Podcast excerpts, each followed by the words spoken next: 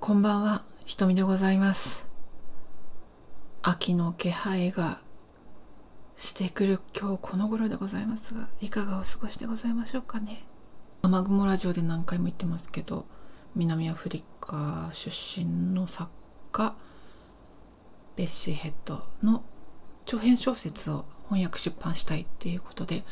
これ長年取り組んでるわけなんですよ。でいろんなね出版社の方とお話ししたりしてで今もねあの実現のためにいろいろやってるんだけれどもさ。いや前も言ったかもしれないけどさあれなんですよ。いろんな人に話しているのにでみんななんか例えばいろいろ発信してるからだと思うんだけどみんなこう、まあ、私の直接知ってる人も、まあ、SNS を通して間接的に知ってる人も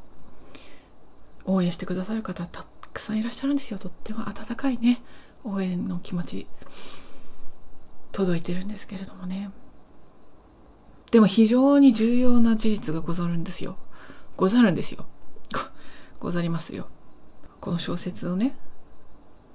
訳してんだけどこの小説を読んだことある人って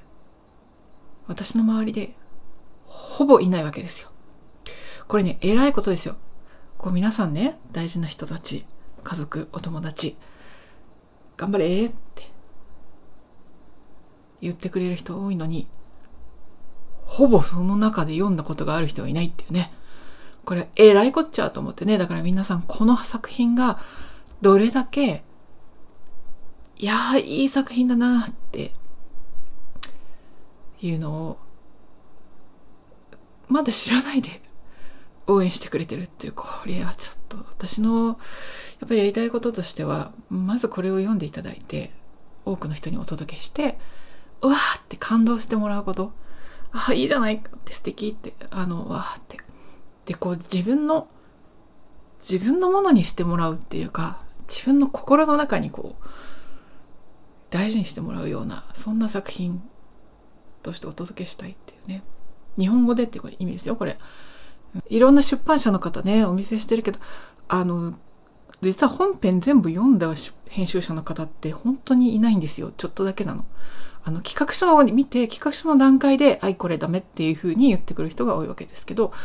これがどんだけいい小説かっていうのを、まずも、まず読んでほしいっていう。うん。で、私の直接のお友達で、かつプロフェッショナルなパブリッシングの世界で働いてらっしゃる方には読んでいただいたことがあるし、あ、これはいいねって言ってくださったんですけど、まあそういう例ってすごく少なくて、本当にあの二人とかそんなもんだったんですね。なんだけど、なんかその話を書いたら、私のお友達でお一人、ああ、読みたいぜひ読みたい読ましてって言ってくれる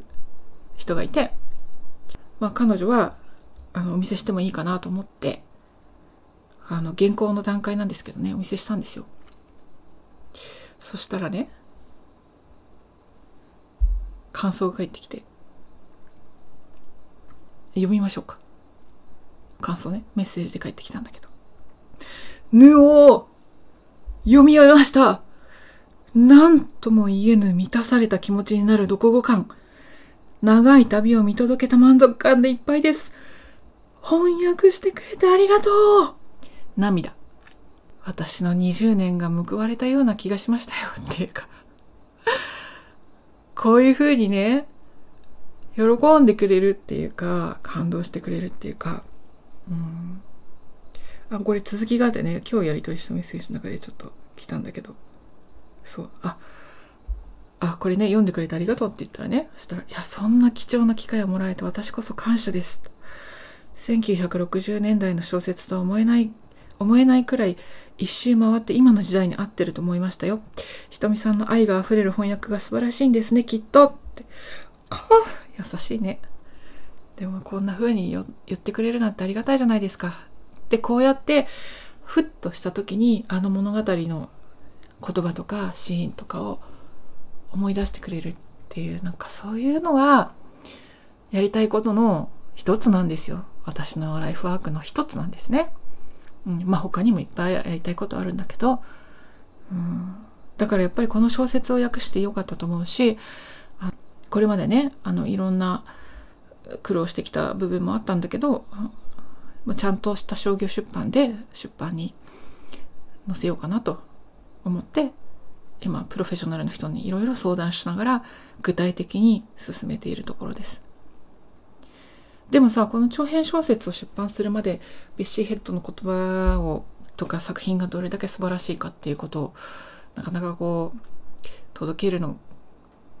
難しいなって思ったんだけどまあちょっと前からね私ノートでマガジンやってるんですよね。これ見てくださった方いらっしゃったらすごく嬉しいんですけれどもノートのねマガジンで雨雲のタイプライターっていうのがあるんだけどこれベッシーヘッドの作品小説とかエッセイとか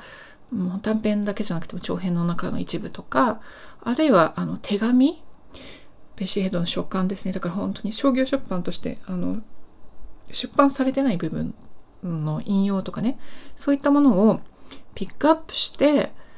本当に一部しかできなくて申し訳ないんだけどでも本当にいいなって思ったくだりをピックアップして原文と私なりの翻訳とちょっとしたコメントをつけてあの書いてるんですね。で、まあ、これを見てくださった方がまベシヘドっていいなって思ってくださったらすごく嬉しいじゃないですか。なのでちょっとねしばらく間が空いちゃったんだけれどもまた最近あの始めました。35本目ぐらい？今。うん。これね1本書くの結構時間かかるんだけれども。うん。いや最近私あのベッシーヘッドのね80年代亡くなってから89年86年亡くなってんだけど89年に出たあの「Tales of Tenderness and Power」っていう短編集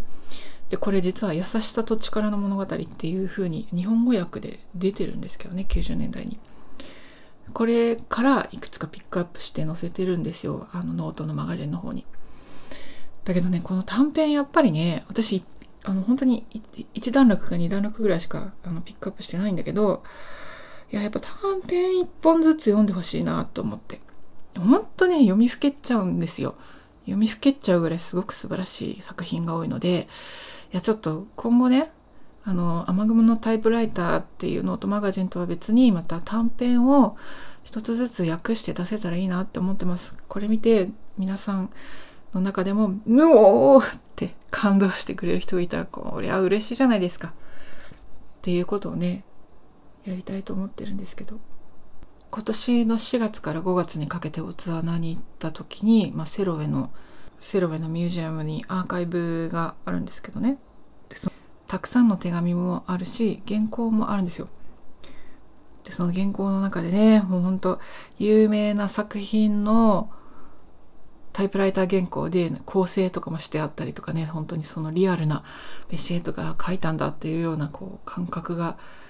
うん蘇って伝わってくるようですごくこう感動したんですけど。でこの「Tales of Tenderness and Power」のね中の作品も原稿であってなんかそれ全部読んでる日ももちろんないんだけどでもなんか読みふけっちゃったんですよね。であやっぱり短編すごいよなと思って。うんほんとすごいんですよ。だから私この短編もね訳して出したいなって思ってます。なのでまずはねしばらくの間はこの雨雲のタイプライターっていうノートでねやっていこうかなと思いますけれども、うん、これもまた冊子というか本商業出版の本の形にできるといいかなって考えています。世界にはもっと美しい夢があった。それは弱肉強食でも適者生存でもなく聖人たちがしばしば優先してきた夢。つまり悪を無意味にする力だった。南部アフリカのすべての人々は植民地時代の夜明け前にこの夢を実現していた。同じ恐怖のパターンが暗黒の波のように押し寄せてくる中でその光は幾度も彼らの問題を照らし出した。この続きはノートでよろしく。ということで雨雲ラジオ84回目。聞いてくださった方ありがとう。瞳でございました。良き夜をお過ごしください。ごきげんよう。